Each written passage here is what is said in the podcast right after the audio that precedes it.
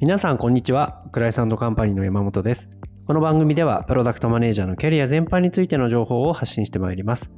今回はシリーズもの転職決定事例ということでハコブさんに転職された浜中さんにゲストとしてお越しいただいております。全2回の配信になっておりますのでどうぞお聞きください。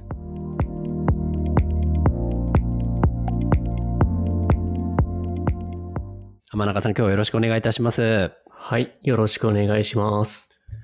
少し前のお話になると思うんですが、浜中さんの今回、ハコブさんに転職された時の転職活動を少し振り返ってお話を伺っていければと思うんですが、はい。えー転職活動してたの2年ぐらい前ですかね。そうですね。もうそれぐらいになりますね。あの、当時思い出していただいて、ちょっと忘れちゃってる部分もあるかもしれないんですが、まあ、当時、どうして転職をこうお考えになられてたのか、まあ、そういうきっかけみたいなところがあればそこからお伺いできますでしょうか？はい。その時は、まあ前職のところをまずお話をさせていただくと、前職は事業責任者という立場にいました。プロダクトも考えつつ、チームのことも考えつつっていうところですね。その中でだんだんプロダクトマネージャーっていう言葉がだんだんこう言葉として世の中出てきたタイミングだったのかなというふうに思っています。その中でもう少しやっぱりユーザーさんの声を聞きたい、ユーザーさんと直接会いたい。そこで価値を提供している実感を得たいっていう気持ちがすごく強くなりまして、転職活動をしていたという形になってます。ユーザーさんに価値をもっと提供したいという、対ユーザーさんへの思いが強くなっていったんですね。そうですね。それはどうしてだったんでしょうか？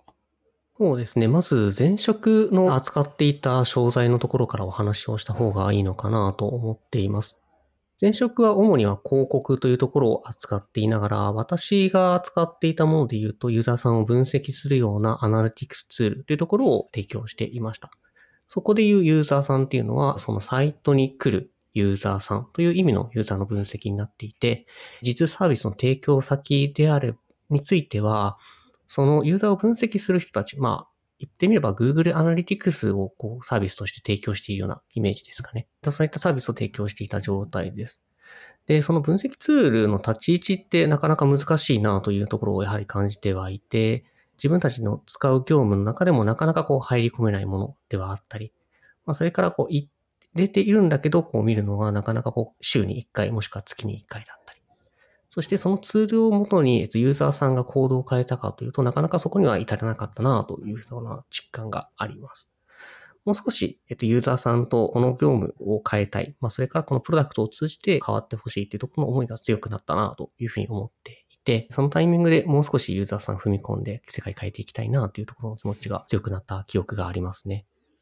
プロダクトを通じて、まあ、ユーザーさんの行動とかを変えていきたいみたいな、そういうふうに思うようになられたんですね。そうですね。でそこで考えたのが、プロダクトマネージャーだったっていうことなんじゃないかなと思うんですけども、どうしてこう、まあ、事業責任者ってプロダクト以外も含めて見られてるお立場の方だと思うんですが、まあ、プロダクトマネージャーの方に行こうっていう決心をされたんでしょはい。事業責任者はすごくこうやることの幅が広いんだろうな、広かったなと感じています。例えば採用方面であったり、それから事業計画であったり、ユーザーさんと向き合う時間っていうのはなかなかこう取れなかったなという感覚があります。う。うん。その中でもう少しユーザーさんとっていうその接点を増やしたいなっていうところになってくると、やはりこう職種としてもう少し尖らせたいなっていうところがあって、プロダクトマネージャーっていう選択をしていますね。やっぱり事業責任者は見る範囲が少し大きかったんですね。広いというか。そうですね。はい。すごく広かったなという、今でも思います。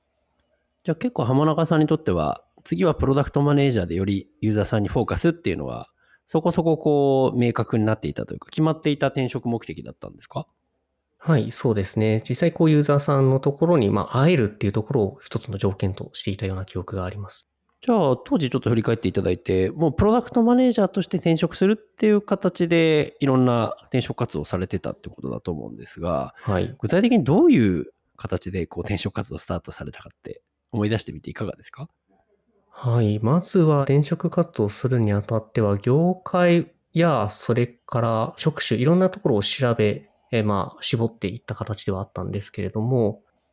まず最初は、こう、目の前にある課題、自分が見えている課題っていうところを、こう、見ながら探していた、いました。で、その中で、こう、どんどんどんどんいろんな企業を紹介いただいたりとか、また今度企業さんと面談をしていくと、あ、この辺に自分で課題が感じているんだなとか、この辺って興味があるんだなっていうところがどんどんどんどんこう自分の中でシャープになっていったんですね。その過程を経て今の運ぶっていうところにやっと出会えて、ここに決めたっていうような形にはなっています。転職活動をしながら、まあ、面談とかをしながら、ご自身のこう軸が少し定まってきて、今の運ぶさんにたどり着いたっていう流れだったんですね。そうですね。実際転職活動はエージェントさん、まあ弊社一つ利用してたっていうのもあると思うんですけど、他にどこどういう活動されてたんでしょうか、はい、はい。同じような形でエージェントさんを利用させていただいていました。おそらくエージェントさんにおいては10人から20人ぐらいお会いしてたのかなと思います。めちゃくちゃ応援になりましたね。そうですね。はい。やはりその方々それぞれで特色があって、ご紹介いただくこともそうですし、また自分のことをこう理解して一緒にこうキャリアを考えてくれるっていうところもまたこの人それぞれによって違ったのかなというふうに思っています。その中で、おそらく何社かのエージェントを使って先行を進めていったんじゃないかなと思うんですが、クライサンドカンパニー、まあ、特に担当してた武田ですかね。はい。浜中さんから見て、どういったご印象でしたか？そうですね。まず第一印象で言うと、声質いいなというふうに思ったのが、まず、ですね。はい、第一印象ではあったんですけども、やはりその第一声、スカウトのメールだったり、まあ、声のかけ方っていうところが、すごく引っかかりをあったのかなというふうに思っています。すごく自分のことを考えてメッセージくれたんじゃないかなっていう感覚を持ってたのが、まず武田さんだった記憶がありますね。実際にオンラインで面談されたと思うんですけれども、はい。いろんな面談スタイルがおそらくエンジニアさんによって違ったんじゃないかなと思うんですけども、うんうん、弊社の面談はいかがでしたか？まず、打ち解けやすかったなっていうところがまず一番印象が深いですね。その頃、コロナ禍になった、ちょうどそのタイミングになってきていて、今まで私が転職をしていた時っていうのは、割とオフラインで会いながら、こう、話をしていって、進めていくっていうやり方すごく多かった中で、初めてのオンラインを通じた転職っていう活動になっていたのが、なんかそのタイミングだったかと思います。やはり自分の中でも転職のやり方、すごく変わった中で、迷いはすごくあったんですけれども、そこをすごくサポートいただけましたし、まず最初、打ち解けながら、お互いどういったことを目指していくかってところが見つけられたのは、武田さんすごく良かったのかなっていう印象があります。転職エージェントまあ、弊社も含めてだと思うんですけど、どういうことを期待されてたというか、こうどういうところがなんか悩みポイントで相談したかったっていうところを当時お持ちでしたか？はい。まずは、それぞれがどういった企業を持っているかっていうところはなんかすごく重要なのかなと思っています。それはその企業さんのことをどれだけ知っているかっていうところも含めてですけれども、そうすると自分の中で気づかない企業さんや課題っていうところを気づかせてくれることがすごく多いです。やっぱり自分でこう調べていくと、調べられる範囲って限定的だったり、まあ自分の視野もちょっと狭まっているなという感覚があるんですけど、えそこを広げてくれるのはやはりエージェントさんの力なのかなというふうに思っています。結構じゃあ視野を広げる？自分で見つけられないみたいな企業を見つけて軸をまた整えていくみたいな、そういうところを期待されてたんですね。そうですね。そういう意味において、武田とのやりとりっていうのはいかがでしたか？まずどういったことを目指したいのかっていうところの背景や、それから思いっていうところをすごく聞いていただけたのかなと思います。まあ、その中でおそらく武田さんが紹介できる企業っていうところが、まずいくつかあったのかなというふうに思う中で、割とヒットするところをご紹介いただけたのかなと思います。当時どういうところをこう目指したいっていうようなお話をされてたんでしょうか？まずはユーザーさんに会いたいっていうところは一つの軸にしながらも、それが社会に対して良くなるものであるっていうところももう一つの軸として持っています。自分が目の前で、目の前にいるユーザーさんを変えたいっていうところもそうなんですけど、その先その未来でそのプロダクトを通じて世界が変わるっていうところは作りたいなというふうに思っていて、そこは話した形ですね。今の、まあ、2点目のところが今の箱部さんにつながるところになったんじゃないかなと思うんですけども、ユーザーに会えるかどうかって結構なまあ会社のプロダクトマネージャーはユーザーヒアリング行ったりするんじゃないかなって気はしてて、うん、そこのところの見極め方というか各社の違いに差をつけるって難しくなかったですか？だいぶ難しかったなと思います。と言いつつ、前職のところですけども、やはり 2B 向けのプロダクトをいくつか実は作っていました。そうする中でも、やはり導入数がすごく少ないところで言うと、なかなかこうユーザーさんの実態をつかみにくいとか、まあそれから社内に有識者がいるかどうかで、その解像度が上がるかどうかが変わるとか、そういった要素あるのかなと思っています。なので、まず導入数が一定数あるのであれば、そこを軸としてユーザーさんに会えるんだろうなっていう期待がまずあったのと、まあ、それからさらに有識者がいることで、ユーザーさんに会うときの解像度が高い状態で会えるのかなというふうに思っていて、そこは運ぶすごく良かったのかなと思っています。なんかそういったところが、まあ、まさに大事にされてたポイントなんじゃないかなと思うんですけども、実際、まあ、面談とか面接を通じて、どういうふうにそこってこう検証していったというか、はい。大丈夫かな、ここはっていうのは確かめていかれたんでしょうか？まず一つあるのは、ユーザーさんに実際に会っていまいますか？それってどういうふうにしたら会いに行けるものですか？っていうところを聞くっていう、本当に率直に聞くだけではあったんですけれども。ね。そうですね。面接の中で質問事項ありますかっていう形でいつも聞いてましたね。うん、まあ、大体は合ってますっていうふうに、大体月これぐらいとか営業についてって、こういうふうに合ってますって答えて来られるんじゃないかなと思うんですけど、そこからこうどう見極めていくんですかね。その中でどういったことを得られているのかであったりとか、まあ、どんな場所に会いに行っているかとかはすごくなんか重要なんじゃないかなと思っています。会い方だったりもそうですね。例えば、まあ、ちょっと他社の事例になってしまうかもしれないですけれども、はい。ドクター向けにプロダクトを提供するんだ、サービスを提供するんだけれども、それを提供するのは MR を通じてだったり、そのエンドに会えないような形でこう構造としてあるプロダクトもあるかなと思っています。そうではなくて、実ユーザーに近いところに会いやすいっていうところは観点としてあったかなというところですかね。やっぱりそれは広告のプロダクトでなかなか実ユーザー向けにやれてないみたいな、そそこが課題になってたので大事にされてたってことなんですかね。そうですね。どれだけこう直接そのサービスの受益者に会えるかっていうところは大事にしてたかなと思います。結構な会社さんがサービスの受益者に合ってるっていううん形とかではなかったですか、合っているなっていうところがあったんですけれども、あと相方っていうところもあるのかなと思っています。相方。例えば 2C とかではよくあるようなユーザーさんにインタビューしますっていうことで一緒にこのどこかの場所に行ってそこで話をするやり方を聞くっていうやり方も結構多いのかなと思ってます。で、ハコブの良かったところで言うと実際に物流現場に行って聞くっていうところですね。その中でも直接話をするっていうこともそうですし、業務理解のためにはやはり行動観察という形でユーザーさんがどういったことをその行われる業務の前後でやっていて、その文脈を理解ができるかどうかっていうところはなんかすごく重要なポイントだったりはするんですけれども、物流現場に行くとそこの前後文脈がすごくよくわかります。そういう意味では、どういう会い方ができるかっていうところで、実際にそのユーザーさんが活動している場所で会えるかっていうところは、なんか大事だったのかなと、今だったら思います。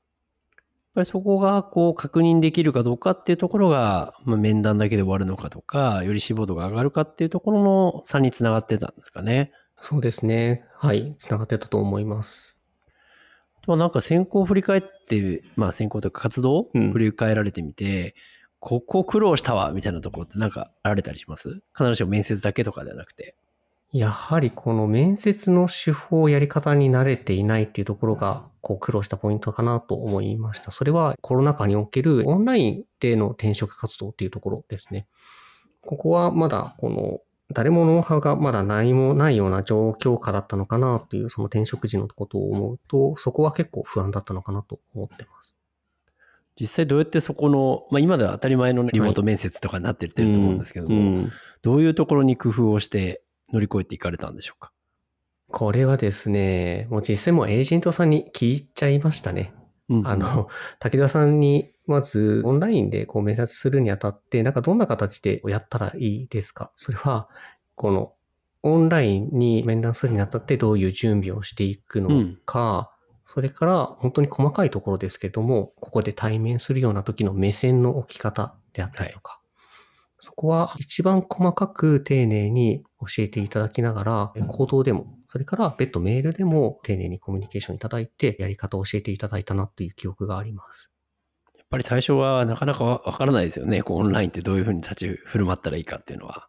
そうですね。ネット上にもどういったやり方がいいかっていうところは、まだノウハウ転がってなかった時期かなとも思います。とはなんか選考を進めていく中で、こう、先ほどね、あの、軸の話もされてましたけども、どういうふうにこう軸を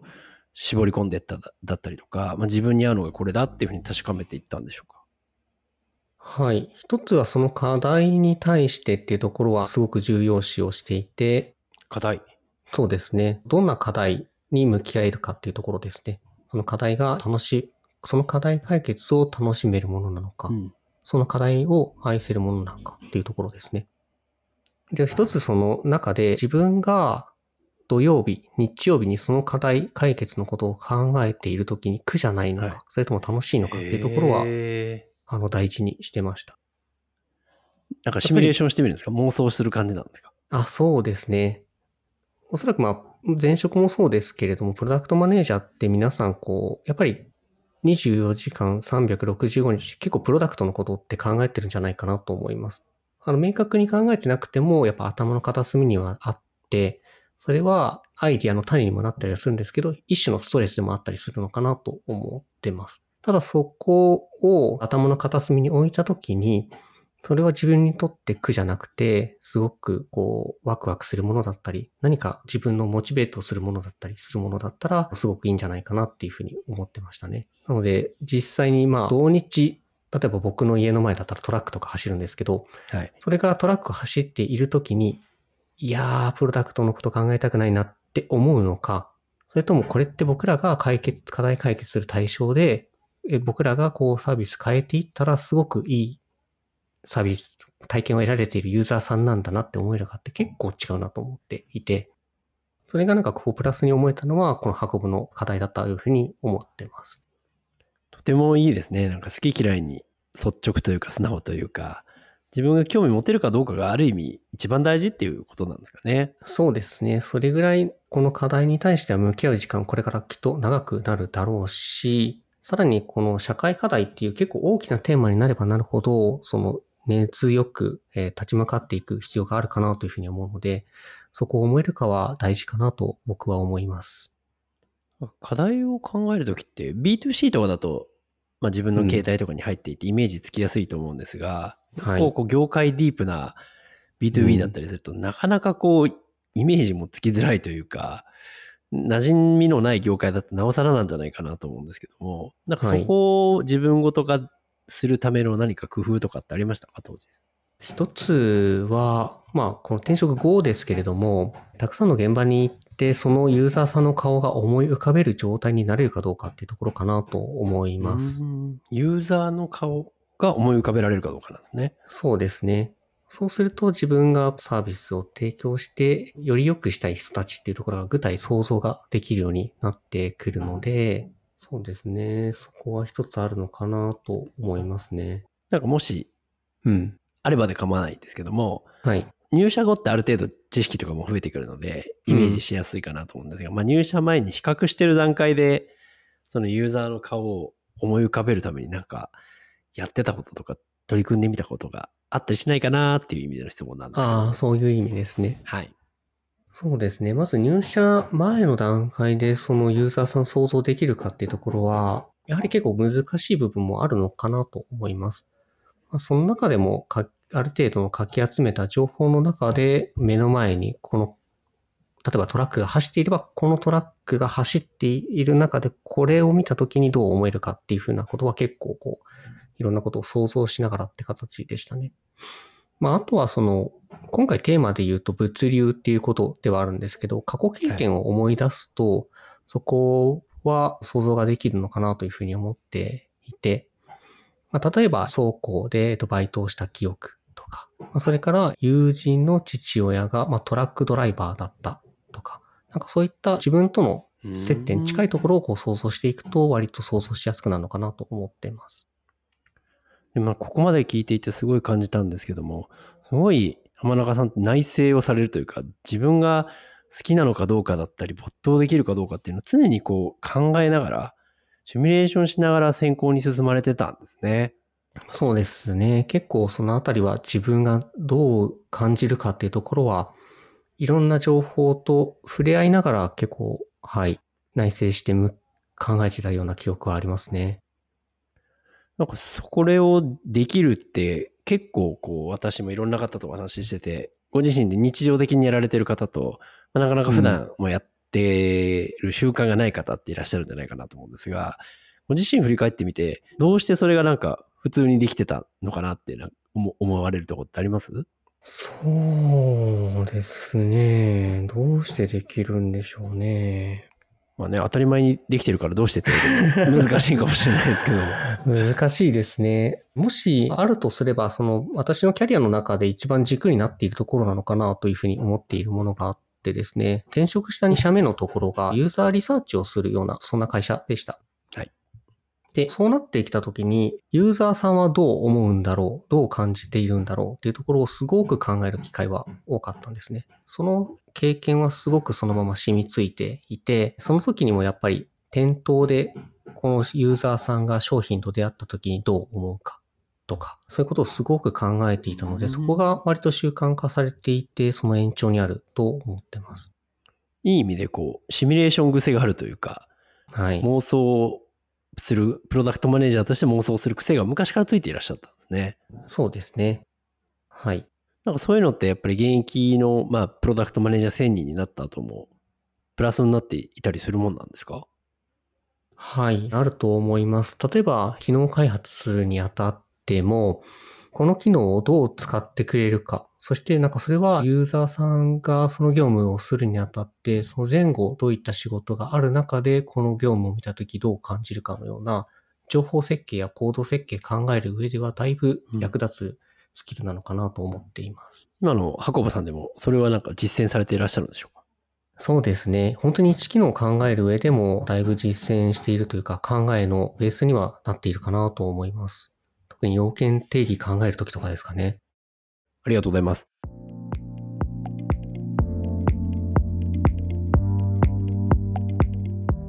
いかがでしたでしょうか？今回は箱部さんに転職された浜中さんをゲストにお招きし、転職決定の当時のことを振り返った質問をさせていただきました。次回も引き続き浜中さんの転職活動のところを振り返っていきたいと思います。お楽しみください。